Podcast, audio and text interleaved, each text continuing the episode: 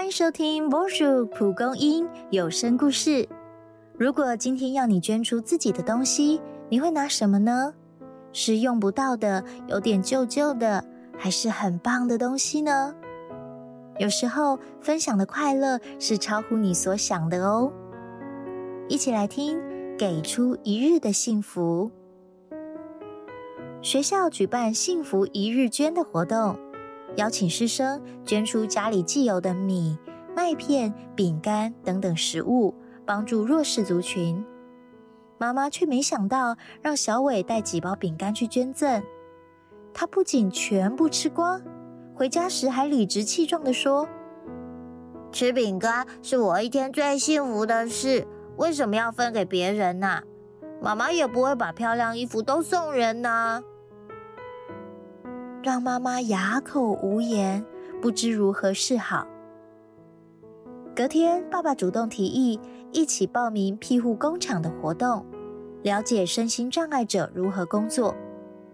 小伟听到结束时可以吃饼干，立刻附和。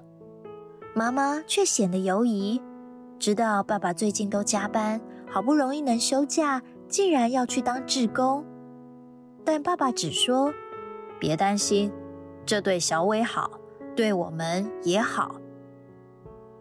小伟原本以为像电视演的一样，把备料全加进去，在碗里搅拌，应该很轻松。何况自己要做的，只是把面团压成饼干的形状。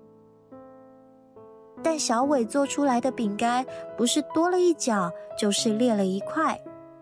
正当爸妈想出手帮忙时，庇护工厂的身心障碍者员工走到小伟旁边，慢慢的示范，又细心的指导。小伟总算做出形状完整的饼干，露出大大的笑容。饼干出炉了，爱吃饼干的小伟居然没急着品尝，而是挑了最好看的一块送给刚刚帮忙的员工，还聊了许久。妈妈好奇的问小伟。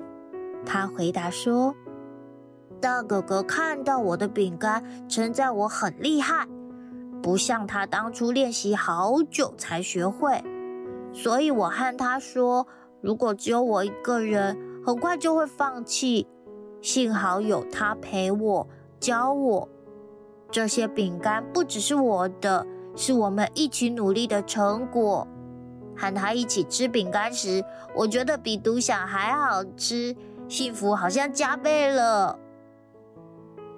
小伟说完，妈妈也灵光一闪，将原先包装好、打算分给亲友的饼干，诚挚的送给庇护工厂的员工们。谢谢你的导览，你很幽默；谢谢你的示范，你是好老师；谢谢你分享的故事，你真的很勇敢。被感谢的人，有的羞赧，有的讶异。但眼神都一样闪亮。回家路上，爸爸看着家人快乐的模样，同样满足的说：“要我在难得的假日参加志工服务，其实我一开始也会犹豫，但果然如我期待的，我们都得到了更珍贵的事物。”这些在庇护工厂的孩子，生命中很难听到别人的肯定，因为你们一家的鼓励，他们比较有自信与人相处了。你们愿意继续参与志工活动吗？嗯，愿意。我们愿意。太好了，十分感谢你呢。结束与庇护工厂负责人的通话。爸爸含笑看着家人们。小伟正和表弟一起玩玩具车，不像以前别人连碰都碰不得。妈妈则拿出许久未穿但仍然时髦的衣物，帮大嫂、小姑打扮。现在小伟一家都知道，不用怕给出一日的幸福，因为在分享的那刻，生活就充满了祝福。